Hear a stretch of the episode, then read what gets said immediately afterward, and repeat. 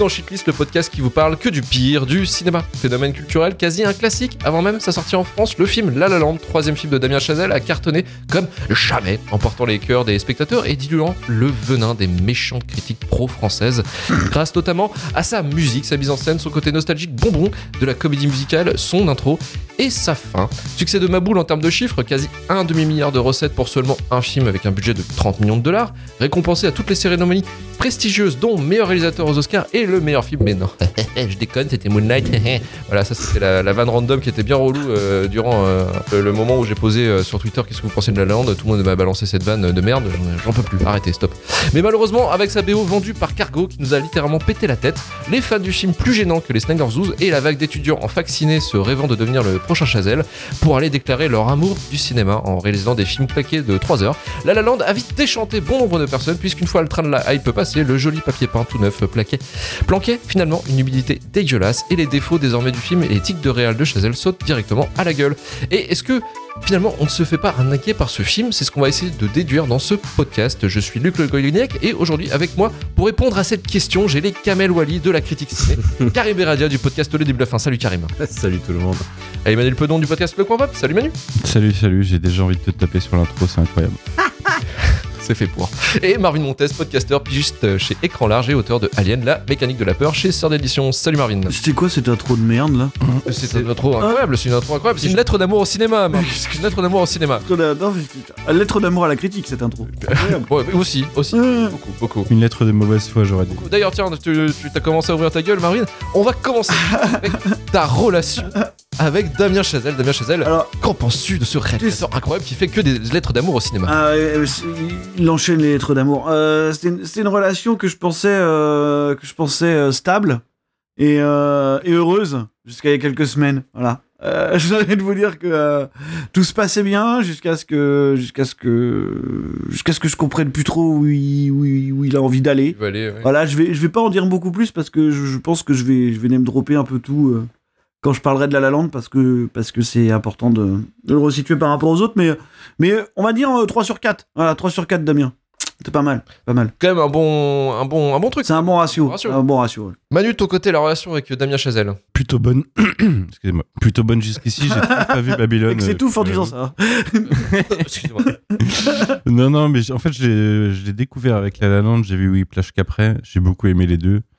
Euh, First Man, euh, je l'ai vu assez rapidement et je l'ai trouvé très bon. Et euh, pour l'instant, je suis convaincu, quoi. Alors après, on reparlera de son style de cinéma peut-être plus tard.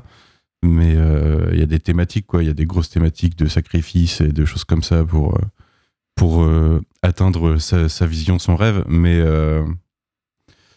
je sais pas, là, c'est là que je diffère peut-être avec Damien Chazelle, on, on y reviendra sur La La Land. Mais en tout cas, euh, techniquement et sentimentalement, un réalisateur que j'admire beaucoup. Donc un réalisateur que tu, as, tu admires beaucoup. Et Karim, de ton côté, je sais que toi, t'es celui qui a peut-être le moins vu le film de, de Chazelle et limite en mode, euh, ouais, je vis bien avec.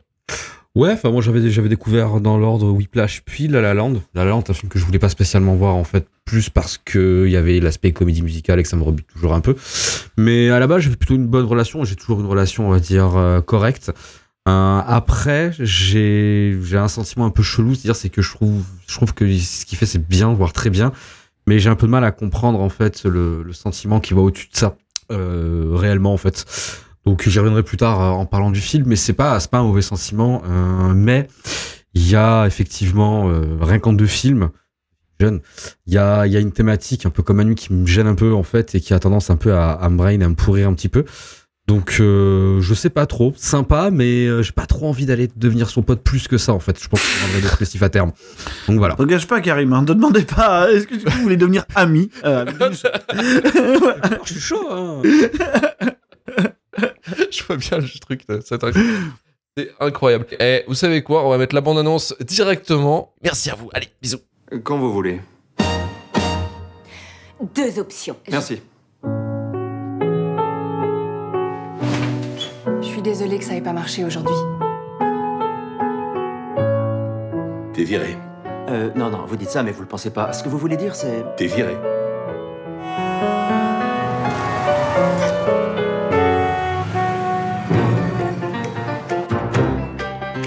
Je l'admets, j'ai été un peu brutal. Brutal. D'accord, un vrai con.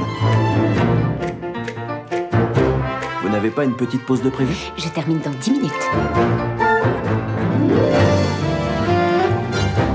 J'aurai mon propre club. On pourra jouer tout ce qu'on voudra, quand on voudra.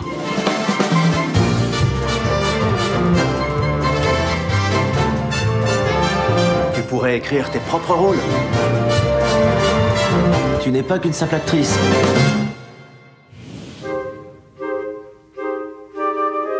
Tu termines quand? Après la tournée, on entre en studio pour faire l'album et on repart en tournée.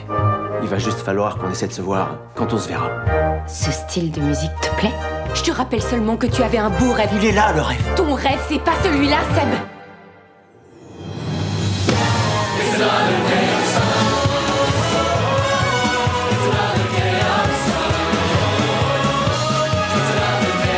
Je suis peut-être pas assez bonne. Bien sûr que si. Quand tu auras ce rôle, il faudra que tu y mettes toutes tes tripes.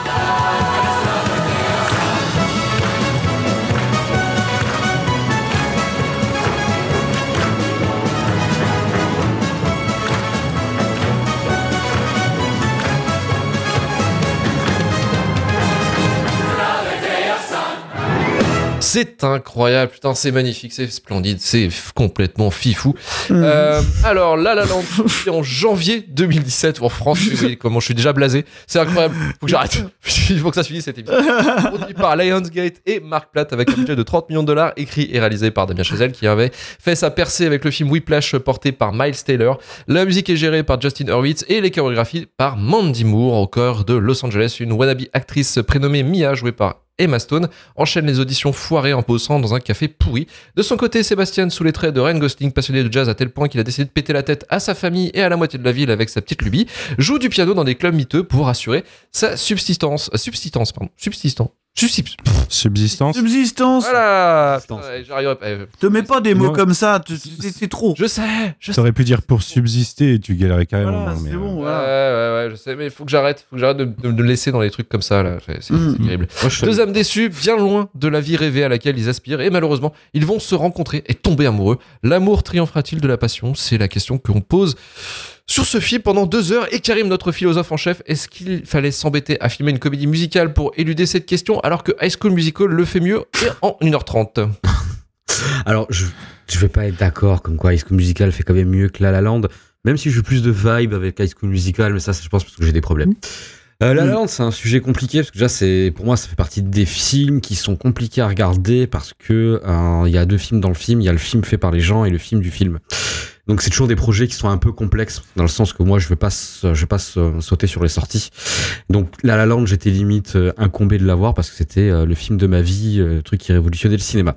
Donc déjà premier visionnage de La La Land, j'y suis allé un peu à reculons pour ça et aussi pour ce que c'est à la base. hein. Je l'ai déjà dit plusieurs fois les comédies musicales c'est pas vraiment voir du tout mon truc. Ça fait partie des styles, moi, qui peuvent me faire passer à travers, euh, à travers d'un truc, tu vois. C'est genre, moi, Mary Poppins, ça me gaffe, tu vois. Donc, La La Land, quand je regarde ça, bon, bah, j'essaie quand même, tu vois, de- d'y trouver un intérêt. Et bon, je vais pas aller quand même les trucs que j'aime bien d'office. Hein. Je trouve le film euh, beau.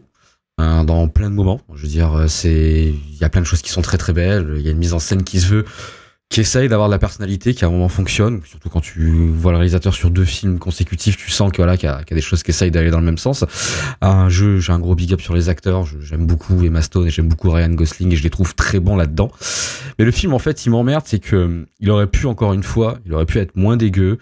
Euh, dans le sens que ce film déjà il se vend comme étant une comédie musicale, pas vraiment d'accord.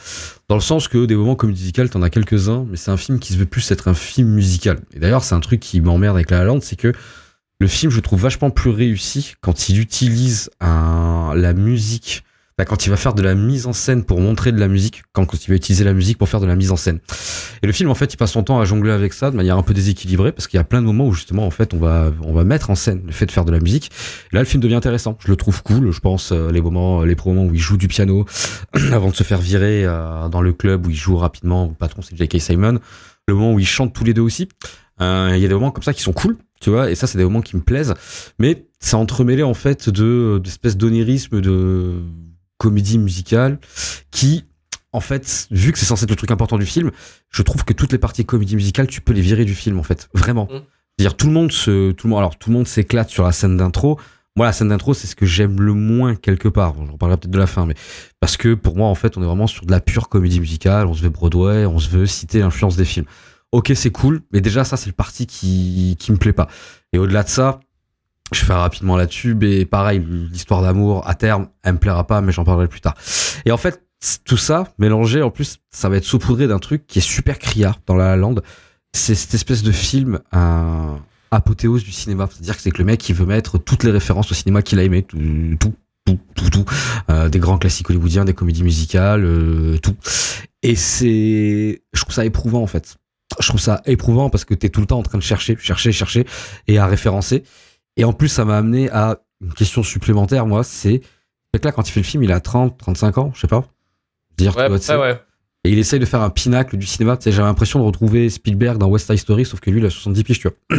Il a fait des trucs. un vrai, un vrai souci avec lui. euh, Je pense que ça se. Bah, on reparlera de Babylone, mais c'est un vrai problème, ça, je pense. hein. Bah, je pense que ça doit aller crescendo dans sa Ouais. carrière, tu vois. Et donc ça, c'est pour moi, en fait, l'un des gros problèmes majeurs du film, c'est qu'en plus, le film, il se fait un peu méta. Il y a plein de moments, en fait, où t'as l'impression que le film, il part de lui-même. Je pense à une scène particulièrement, en fait, euh, où euh, Mia et euh, Doudou Gosling, ils parlent, et en fait, il parle du fait que lui est trop conservateur. Tu vois, tu sais, Oui. il veut, en fait, Trop extrême dans ces délires. ouais. Voilà, tu vois, c'est en mode, tu veux faire machin, ce que tu veux, Nia, mais t'es trop conservateur, tu veux trop être puriste, machin et tout. Nia, ça est redit après par John Legend en mode, euh, en gros, la musique maintenant, c'est euh, les jeunes, qui c'est qui va dans les salles. Et c'est pareil, je veux dire, t'as un film qui est censé être genre Lala, genre, tu rendre ton cerveau, tu regardes une histoire d'amour, tu fais tes références, machin et tout, et tu viens te prendre la tête là-dessus. Parce que le film, je crois en plus qu'il fait ça avec euh, zéro, zéro délicatesse.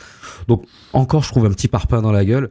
Et après, parce que je vais écourter, le truc qui m'a qui me gêne un peu, mais ça c'est c'est propre parce que j'avais déjà vu dans Whiplash, c'est sa vision. Euh, sa vision qu'il met toujours dans la fin de ses films et sa vision de l'accomplissement. Ces films sont toujours liés à un accomplissement souvent artistique. Un, pareil, une transposition que je peux comprendre absolument. Et la fin de La La elle est voilà, c'est une fin quand même qui se veut un peu triste parce qu'en en fait, on aurait tous, enfin moi la fin que je voulais c'est la fin en flashback, enfin ou la fin rem- remontée, tu vois. Je voulais pas à la fin où ils se séparent, où c'est triste, tu sais pas pourquoi. Fait chier, ils étaient beaux tous les deux, tu vois. Et il y a ce côté tout le temps en fait où tu dois souffrir pour avoir ce que Mhm. tu veux. Whiplash est extrême. Moi, je- j'aime beaucoup Whiplash. J'aime beaucoup le film. Euh, réellement, en plus, euh, l'univers là, dont il parle, la musique, la percussion, la batterie, le jazz, j'aime beaucoup. Je déteste absolument la fin de Whiplash. Je veux dire, c'est cette espèce euh, d'harmonie qu'il a avec J.K. Simon à un moment où l'autre, c'est un, un encul, c'est un fils de pute. qui lui met la pression. Pire. et- voilà. Ouais, je, je contrôle loupé. Désolé. T'inquiète pas, t'inquiète pas. Absolument. Contrôle de la poitrine, vas-y. Oh là là là là là là là là là. là là. L'intention y est, c'est ça. Et je disais, cette fin ignoble où en fait, où ils vont juste se retrouver et être en osmose dans la douleur et dans le fait qu'ils se soient fait arnaquer. Et il fallait que je te fasse souffrir pour que tu surpasses. Je dis pas que c'est faux, hein. Il y a, il y a plein, je, je pense qu'il y a plein de gens qui diraient que c'est vrai et je pourrais jamais notamment, euh, moi, c'est un truc que j'ai vu dans la restauration, par exemple, dans la cuisine, tu vois, genre euh, l'abnégation et aller tout le Oui, temps en plein la gueule. C'est l'immense bêtise. C'est une Oui, immense oui, bien sûr. bêtise, mais, là, je suis d'accord mais je pense que ça, c'est un problème euh, que lui, a, mais j'en reviendrai après. Mais ouais. Bah, moi, ça me bute, en fait. Alors, je suis pas non plus dans le positivisme excessif, tu vois, tu sais, je, voilà, je, je, je sais que la vie, c'est relativement de la merde. Mais quand même, tu vois, sais, euh, je veux dire, là, ça me met toujours cette vision. En plus, je trouve ça un peu, je trouve que ça te brain un peu parce qu'il va souvent te faire monter, en fait, des espèces de sentiments de, de joie, tu vois, tu sais, d'accomplissement, de joie, de bonheur. Et il sait très bien les montrer, hein, dans La La Land, en l'occurrence, euh, euh, la partie du début de la relation, je crois que c'est l'été. En vrai, elle est cool. J'aime bien ce montage euh, un peu clip quelque part, tu vois, et ça rend cohérent les moments de comédie musicale où ils se mettent à danser parce que bah t'es jeune, t'es amoureuse, t'as période lune de miel, tu kiffes. T'as raison, tu vois. Mhm. Donc il sait faire ça et t'as l'impression que cahier des charges en mode euh, je suis un cinéaste, j'ai des choses à dire. Euh, j'ai sûrement, je sais pas, j'ai pas l'impression qu'il en ait chié tant que ça pour en arriver là où il en est, mais je le connais pas, on n'est pas amis encore. mais voilà, j'ai Peut-être un jour. ce- Ouais, ça arrive. Peut-être un jour. Damien, Mais si tu il fait, a, il a, il a mis sa, il a mis le- son pied dans ta porte là. Il, t'attend. Il t'attend. Il, il est là, il est là. Viens. il est là. il est là. Si viens Karim, on va regarder First Man. Viens, on y va. Vas-y, euh, voilà. Donc ouais, donc en fait, il y a ce, ce- voilà, tout ça additionné, ce qui fait que La Land, c'est c'est pas c'est pas un mauvais film et je suis pas convaincu que ce soit shitlistable. Je pense qu'il est devenu shitlistable dans ma tête parce que ce qu'a le monde a fait de La La Land l'objet qu'il n'est pas encore une fois, tu vois. Mais c'est euh, en fait, dernier truc, si je comprends pas, les gens ils me parlent de me dire que ce film c'est une tranche de bonne humeur, de bien, de machin, ce que tu as. Non, Absolument pas. Non, absolument. Non. Mais c'est jamais son intention. Hein. Voilà, c'est jamais plus, ce qui m'énerve, c'est que les, le, enfin, après, désolé les gens qui aiment La La Land, c'est super, mais me le vendez pas comme genre, me le vendez pas comme un Mamma Mia, tu vois. Ça Mamma Mia, je veux dire, au moins c'est franc dans son délire, tu vois. tu sais, euh, C'est con, c'est marrant, c'est à bas, c'est Meryl Streep, c'est ce que tu veux. Il y a un message, il est un peu, il est un peu fucké, mais ça va, tu vois. Là non, là tu me vends un truc que tu comprends pas en fait. Il y a rien de. Non, non, non, on y reviendra, mais. Ah non. non. Ouais, tu regardes. Mm. C'est, c'est après, c'est justement, je trouve l'outil intéressant parce que sous la sous la couverture de bonbons, en fait, ah t'as un truc vraiment acide. Oui, t'as un twist, ouais. Ça, ça c'est, je trouve même en écriture, c'est pas mal, tu vois. Mais l'addition du monde extérieur et tout ça, ah, ça, ça fait en sorte que la langue pour moi, c'est pas une expérience agréable. Voilà. Hmm. Après, euh, tu, tu, tu fais bien de parler de ce discours où euh, tu sais, Damien Chazelle, c'est dans tous ses films, hein, même dans First Man, hein, finalement, Oui, le oui, sacrifice, le sacrifice par rapport pour, enfin, pour euh, la performance ou, euh, ou le ou l'incroyable en fait, enfin, de, de, de surpasser ses, ses capacités. En fait, c'est un truc qui le, qui le hante parce que c'est un truc qu'il a vécu. euh, notamment, bah, en fait, lui à la base, il, devait, il voulait devenir musicien et notamment batteur de jazz en fait. D'où, en fait, d'où le, le pro- son deuxième film, euh, Whiplash, qui est en fait un, un espèce de, bah, de, de, de, défouloir de tout ce qu'il a vécu en fait hein, concrètement. hein. C'était d'abord un court métrage et en plus ça a été euh, financé par euh, Jason Blum et puis ça est devenu le film qu'on connaît Mhm. avec euh, Miles Taylor et J.K. Simon. Euh, voilà, en fait, c'est- ça en fait. Lui, il est, il est, il est un peu hanté par ça et ça traverse tous ses films en fait. Parce que Ba- Babylone, enfin, je l'ai pas vu, mais je devine que c'est ça en fait. C'est le sacrifice de, de personnes pour le cinéma, pour le l'art du cinéma, tu vois. Et, euh, Mm. et c'est un truc qui le, qui le poursuit quoi, très clairement. Mm. Mais c'est voilà. Après, c'est un discours, c'est un discours franchement euh, très, pff, ouais, très, très. Enfin, moi, très, je trouve ça pas. Je suis pas d'accord avec ce genre de discours-là. T'es pas obligé de te sacrifier euh, comme un con euh, pour. euh, Mais il te dit pas que tu dois le faire, hein. Jamais Non, non, non, clairement pas. Hmm. Mais bon, c'est voilà, souvent il y a des personnes qui prendraient ce discours au premier. au- Non, non, non, on y reviendra, mais c'est un constat qui fait désenchanté, et je pense qu'il est, soit il est vénère, soit il est pas bien, tu vois. Mais euh, il y a quelque chose, mais, mais, mais par contre, il te dit jamais que tu dois le Je te faire. dis, Euh, ah, moi je te dis que par exemple des gens qui ont, moi j'ai j'ai connais des plein de gens qui ont pris Whiplash au premier degré. Oui, mais c'est Ouais, des imbéciles. je Voilà, mais il y en a beaucoup. Il y en a beaucoup. Ouais. Il y en a beaucoup. Il y en a beaucoup qui disent que ouais bah tu vois pour réussir un truc énorme il faut euh, voilà il faut se il faut se tuer quoi. Enfin limite euh, vraiment se péter quoi. Ouais, pas c'est possible. un film qui monte de gros connards, enfin, je, pourquoi pas. Oui non mais c'est clair les deux parties parce que dans, on voit Whiplash par exemple euh, le personnage de Mel Taylor il est imblairable. Il devient imblairable. C'est pas de Mais sa non, il est faute. déjà imblairable. de- il est Non, non, mais imblairable. il, il est imblairable. Et d'ailleurs, bah, de toute façon, le- on, mais là, je, je vais pas tout lâcher maintenant, mais oui, oui. Oui, on. si tu veux. Et il y avait un truc aussi d'ailleurs, Miles Taylor devait jouer euh, d'ailleurs dans. Il devait être à la place de Ryan Gosling et à la place de Mhm. Emma Stone, c'était. euh, Non, c'était Emma Stone. Emma Watson. euh, Emma Watson. Emma Watson, elle, elle s'est barrée pour le bel et la bête. Ah, elle a du flair. Là, son agent, son agent, son agent a dû se faire, a dû se faire flinguer. Hmm. Et euh, Miles Taylor, en fait, il a été écarté du projet assez rapidement parce qu'en fait, il devait, lui, il voulait apprendre le piano, il voulait, euh, avant de, bah, pour bien se mettre dans le, dans le rôle, et euh, il voulait 4 millions de dollars. Ce, qui, ce qui, sur un budget de 30 millions, c'est. Apprendre le piano et 4 millions de dollars. voilà, non, mais c'est c'est ouf. Et euh, non, du coup, en fait, ils ont préféré prendre Ryan Gosling qui savait déjà jouer du piano et qui demandait. Non, qui a appris à jouer du piano. Ah, tu penses? Bah, qui c'est sûr. Il a sûr. bien appris par contre. Hein. C'est du mimétisme, hein, parce que il joue ce qu'on, il a uniquement appris par cœur ce qu'on lui a demandé de jouer, c'est du mimétisme. Mais par contre, il le fait de manière extrêmement convaincante euh, pour un mec qui, a, qui était va. un nobody du piano euh, quelques, quelques mois avant. Ouais. On va passer maintenant à Manu. Manu, qui s'en avait pensé de La Land Alors, Je crois que toi, tu avais plutôt vraiment apprécié le film. Ouais, j'ai vraiment adoré au ciné. et, euh, j'ai d'ailleurs été commandité par plusieurs personnes pour te dire que t'étais une grosse merde et que t'étais pas en accord avec tes émotions probablement et que c'est pour ça que t'aimais pas le film. Voilà, le, le messa- le message est... Brutal. Commandité. Attends. Eh, C'est- eh, qui les, c'est le- qui les commanditaires Il y en a un qui est derrière en jaune, mais vous le voyez pas parce qu'il est flou et puis l'autre. Ah, d'accord. Mais ouais, j'avais beaucoup aimé au cinéma, mais figurez-vous que je l'avais pas revu parce que je savais que je passerais les 5-10 dernières minutes à chialer ma mère. C'est ce qui s'est un peu passé hier soir. Euh, Ah mais, euh, Nous appeler dans ces cas-là, Manu. Il y a un film, il mais ouais, c'est un film que j'ai- j'aime beaucoup, euh, plus que Whiplash, parce qu'en effet, euh, tu mettais le doigt sur un truc, Luc, c'est le. Moi, ce que je considère presque comme une espèce de romanti- romantisation de l'idée de, de, la souffrance et de l'abnégation pour réussir. Euh, même si c'est pas forcément le message voulu, je, trouve qu'en effet ça, ça cet, effet-là sur le public. Mais euh, mais La La Land, s'il faut s'il faut que je, je lui donne un défaut, je vais le dire tout de suite. C'est c'est en effet peut-être ce, ce côté qui va qu'on lui reproche de- d'aller trop chercher du côté des arts euh, des arts euh, mis en valeur lors des Oscars par exemple, c'est-à-dire euh, aller parler de cinéma ou de musique. Ah oui, J'ai surtout l'impression, en, en même temps, euh, c'est pour parler de deux carrières artistiques profondément ancrées dans une, dans une vision du métier, particulièrement dans le cas de Sébastien en l'occurrence, et, euh, et des compromis que les deux vont- faire euh, sur le chemin et, euh, et les, les sacrifices qu'ils vont faire. Euh, je trouve que c'est assez logique de prendre ces, de, de prendre ces deux milieux-là, quoi. Et en plus, euh, je pense qu'il y a aussi un amour de Los Angeles qui est placé là-dedans parce que la ville est vachement mise en valeur à travers Mm. ces, Non. à travers ces set pieces, quoi, les, les lieux cultes du cinéma. Et euh, à côté de ça, euh, bah, déjà Ryan Gosling et Emma Stone, c'est deux acteurs que j'adore et euh, qui sont euh, au cœur de euh, Crazy Stupid Love, qui est un peu ma rom-com préférée euh, ever. Ouais, incroyable, c'est un incroyable film.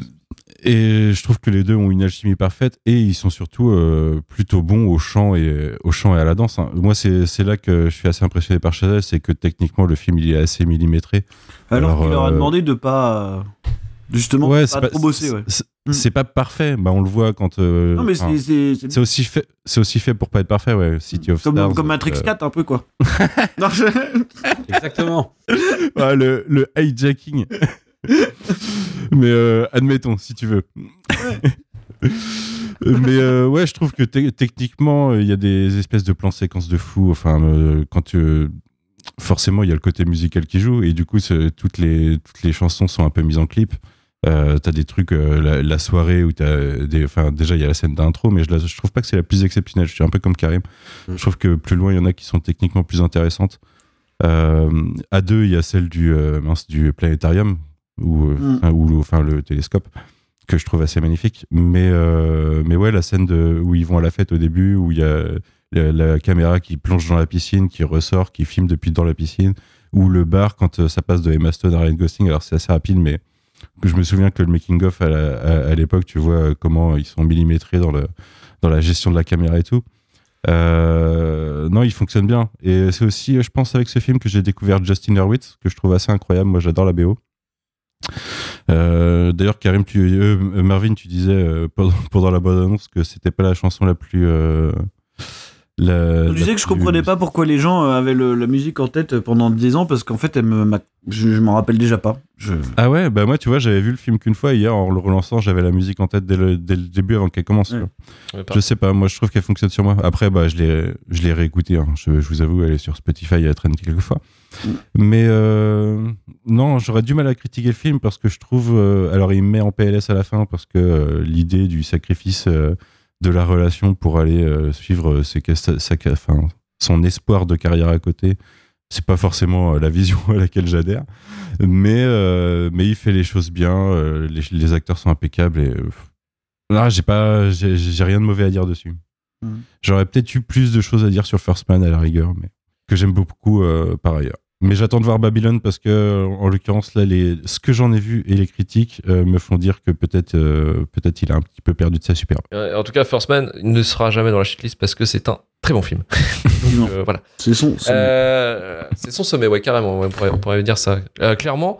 Et Marvin, pour finir sur La La Land, mérite-t-il la shitlist ou non? Ah, je sais pas, je sais pas. En tout cas, il y a un truc qui mérite probablement la shitlist, c'est l'état de santé mentale de Damien Chazelle, quoi. Et c'est vraiment ça, je, je m'inquiète beaucoup pour lui. Non, mais Mais réellement, de, tu vois. de tous ces personnages, hein, ils sont hyper Sans que ce soit une critique, euh, mais, mais vraiment, tu vois, au vu de, de, de l'entièreté de sa carrière et après avoir vu Babylone en plus, je suis vraiment en train de m'inquiéter pour sa santé mentale. Je me demande comment il va, ce pauvre garçon, quoi. Euh, parce que tu vois, si tu fais un bilan, euh, tu te dis oui, Whiplash, Whiplash, c'est- le film d'un type qui a eu un apprentissage musical assez poussé, qui comptait en faire une carrière et, euh, et voilà ce qu'il en ouais. retire. Euh, un peu plus loin, tu vois, on me dit, je vais prendre, euh, je vais prendre le biopic d'une grande figure américaine et je vais parler d'un sujet qui me passionne, la, la conquête spatiale.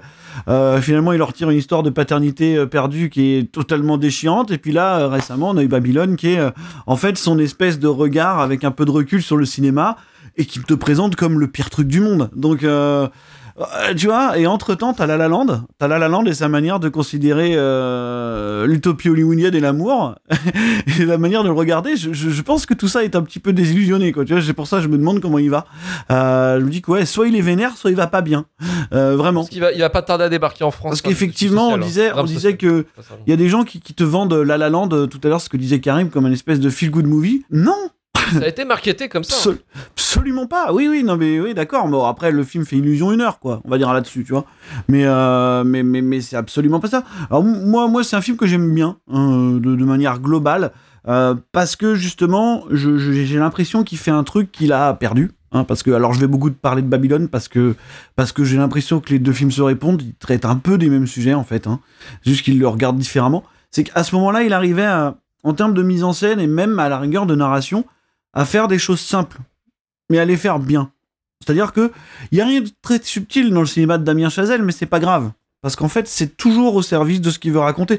Tu vois, si tu regardes un petit peu les, les espèces de tropes de mise en scène de La La Land, bon, c'est des trucs qui, en termes de symbolisme, euh, sont assez faciles à comprendre. Tu vois, t'as l'espèce de monde d'Emma Stone qui est méga coloré, euh, chatoyant, et puis en face, t'as l'appartement de, de Ryan Gosling qui est, qui, est, qui est beaucoup plus froid. Tu vois, t'as ce genre de choses. T'as T'as as les scènes d'introspection, on te braque les projecteurs sur les gens, euh, voilà. dire qu'ils sont là, ils sont seuls avec nous. Bon, oui, d'accord. C'est des choses qui sont pas subtiles, c'est des choses qui sont simples et c'est des choses qui sont bien faites. Parce qu'au final, le, le, propos, il est, il est assez, euh, assez évident. Alors oui, t'as as cette fameuse histoire d'amour, et, et surtout, en fait, moi, ce qui m'intéressait, c'était d'essayer de comprendre ce que vous avez dit tout à l'heure, son discours de Whiplash par rapport euh, au jazz notamment, par rapport à la recherche de l'excellence, parce que c'est pas simplement dans la musique, tu vois. Je pense qu'il y a un vrai complexe par rapport à ce qu'on appelle les musiques savantes, quoi. C'est-à-dire, en gros, le jazz et le classique, et leur décalage par rapport à la musique dite populaire, c'est en gros tout le reste, quoi. L'espèce de mépris que t'as d'un côté euh, vers l'autre. Et, et- et du coup, pour le coup, le personnage, alors comment il s'appelle dans le film Ryan Gosling, je sais plus. Sébastien. Sébastien. C'est vraiment le, le prolongement, à mon sens, de, de, de- de- presque de, de, de Miles Taylor, tu vois. Alors, perçu d'une manière différente, mais c'est un peu ça. Tu vois, j'ai l'impression que ça éclaire un peu son point de vue par rapport au conservatisme, où vraiment, pour le coup, on a ce musicien de jazz qui est imbuvable. Hein Alors, pour en avoir côtoyé quelques-uns dans ma vie de très près, sachez que la caricature euh, n'en est pas une. Hein. Je veux dire, c- ces gens-là pensent vraiment comme ça. Donc, euh, donc voilà, tu vois, je veux dire, il y, a- ce vrai truc-là qui éclaire, à mon sens, un petit peu le propos de Whiplash, et qui peut-être a tendance à l'atténuer aussi par rapport à la recherche de cette fameuse recherche de l'excellence qu'on pouvait considérer comme complaisante, quoi.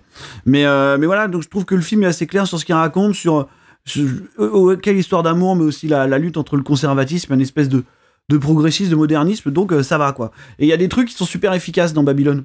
Euh, dans, dans, tu vois, lapsus. Ouais, Dans, alors, dans, dans La La Land, qui font justement des fois Babylone, et ceux, ceux qui ont vu Babylone comprendront, c'est qu'en plus, dans le montage, il est hyper efficace. Euh, C'est-à-dire qu'il n'avait pas une obsession. il n'avait pas une obsession qu'il a récupérée ensuite, qui est une espèce d'obsession du plan séquence euh, qu'il y a dans Babylone, par exemple, tu vois, où tu as des plans séquences très très longs, de 20-25 minutes, euh, sans découpe, sans découpe, et qui du coup cassent un peu le rythme, euh, n'arrivent pas vraiment à montrer la folie du truc, quoi. Mais il fait une heure de plus d'ailleurs, non? Hein? Babylone. Par rapport à la lande, c'est une heure de plus.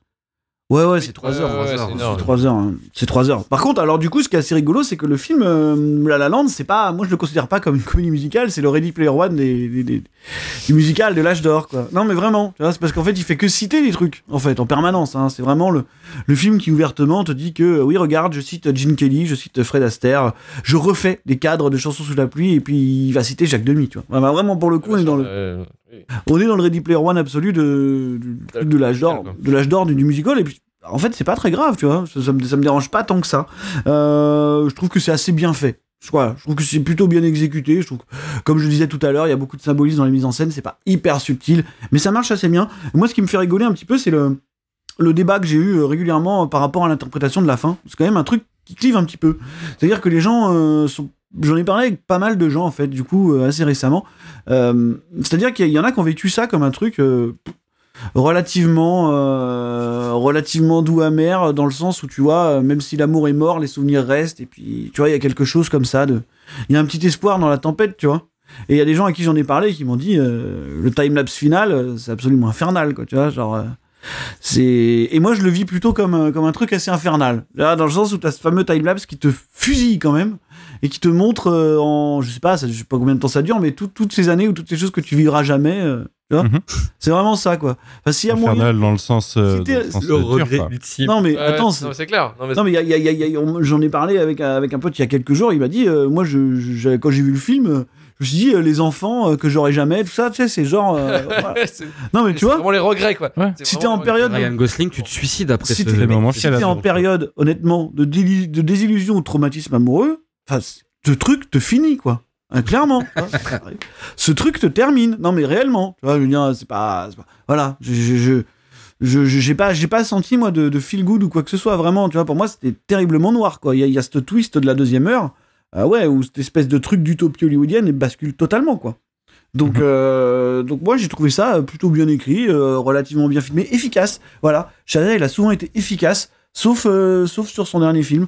Donc à ce moment-là, tout va bien. Voilà, La La Land, pour moi, c'est. euh, allez, c'est pas, c'est pas First Man, je pense c'est son sommet, mais c'est pas très très loin derrière. Ok, ok. Alors, je vais. euh, c'est vrai que je t'ai un peu, je t'ai un peu dit euh, si oui ou non euh, le film méritait la shitlist. Euh, on va poser la question clairement et je vais me demander à Karim ce film mérite-t-il la shitlist? Non, quand même pas. Non, faut quand même. pas déconner. Ouais, faut pas déconner. Je veux dire, c'est c'est pas c'est pas mauvais. Je veux dire, c'est voilà, c'est pas c'est pas c'est bien d'en parler en fait. C'est bien que maintenant qu'on fasse des émissions plus courtes parce qu'on va choisir un film comme ça, on va pouvoir en parler. C'est bien d'en parler, mais c'est pas shitlistable. C'est pas shitlistable, pardon. M- euh, Manu, de ton côté, est-ce que c'est shitlistable? Absolument pas. Et c'est toi qui l'es pour avoir proposé. Et Marvin, non, non, ça ne l'est pas, évidemment. ça ne l'est pas évidemment. Donc en fait, vraiment, le, le, le- le- moi, si je l'avais mis dans la shitlist, Le sans cœur, c'est toi. euh, Non, mais J'aime faire les coulisses. On était en train de chercher un, un film qui, qui colle avec la Saint-Valentin, on savait pas. Et on s'est dit, La La Land, Bait, ça marche. Voilà, pim. La La Land, euh, Damien Chazelle avec Babylone, on s'est dit bon pourquoi pas revenir un peu là-dessus. De toute façon ça, ça va permettre aussi le courrier de Durandos de revenir un peu plus sur, sur Babylone avec ce, que j'ai glané aussi comme euh, comme avis. Mais euh, moi con- concrètement en fait c'est le film était plutôt ok mais je trouve que c'est pas le meilleur de Damien Chazelle et surtout en fait c'est tout le la hype. En fait bah, quand un film en fait des caisses euh, aux alentours aux autour du film quand il y a des caisses j'ai du mal. J'ai eu une chance, j'ai une chance assez terrible, c'est que je suis passé totalement au travers de la hype. C'est-à-dire que c'est un film que j'ai même pas vu en salle ou quoi, tu vois. Je veux euh, moi, j'ai juste levé un sourcil quand je me suis dit, ah, le film qui devait gagner l'Oscar, il l'a pas eu. tu vois, euh, c'était l'année où Moonlight avait gagné, euh, d'ailleurs de manière un peu éhontée, hein, parce que Moonlight quand même, euh, merde quoi. Mais voilà, et, et, euh, et non, non, j'étais passé totalement au travers. Je l'avais vu chez moi euh, longtemps après, et en fait, euh, bon, voilà, je, je trouvé ça cool. Je me suis pas du tout fait bouffer par la hype, donc euh, ça va quoi. Donc vous avez compris, La La Land ne mérite pas la shitlist. Euh, voilà, donc pour tous les Damien Chazelle Zouz, vous êtes sauvés, vous êtes heureux. Et je pense que vous êtes, voilà, vous vous dites que vous, on n'est pas une émission de connards. Finalement, on est une émission avec avec du cœur. En ce moment, euh, franchement, en ce moment, on est vraiment cool, je trouve. On ramollit. Hein. Ouais, on se ramollit. De toute façon, je pense que le film de la semaine prochaine, euh, je pense pas que non plus ce soit de la haine. Enfin, je vais voir. je- ça fait très longtemps que je l'avais vu, donc euh, peut-être euh, Mhm. Je vais c'est démonter. Euh, Southland Tales. Ah oui.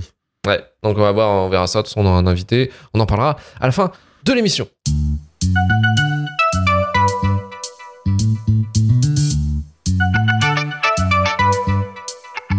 Merci Manu, merci Marvin et merci, Merci à toi, merci. Karim. Soutenez-nous sur. Patreon. N'hésitez pas à nous donner de l'argent pour écouter des épisodes exclusifs comme le dernier que nous avons sorti qui était Astérix et Obélix, euh, l'Empire du Milieu. hein, euh, un épisode comme on le Comme ça.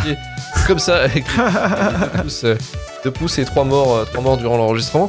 Euh, on va remercier les donateurs qui sont euh, de complètement maboule ce mois-ci, enfin ce, ce numéro-là, enfin, cette semaine, parce que j'ai eu pas moins de 10, 11 personnes, je crois, qui sont venues euh, donner de l'argent dans le Patreon. Euh, je sais pas si c'est une seule personne qui a 11 déclinaisons différentes. Merci Manu de remettre le, le, le comics en, en- en page là sur la, sur la caméra. Euh, donc je vais remercier euh, José Louis Muniz pour ses 5 euros. Quel enfer pour ses 5 euros. Merci à toi. Merci à Nanou Delay. Merci à Rodolphe Métivier. Merci à Anthony Charles. Merci à Guillaume Gallop. euh, merci à Raphaël. Merci à Antoine Cavici. Merci à Wormy. Merci à Nicolas Dimier.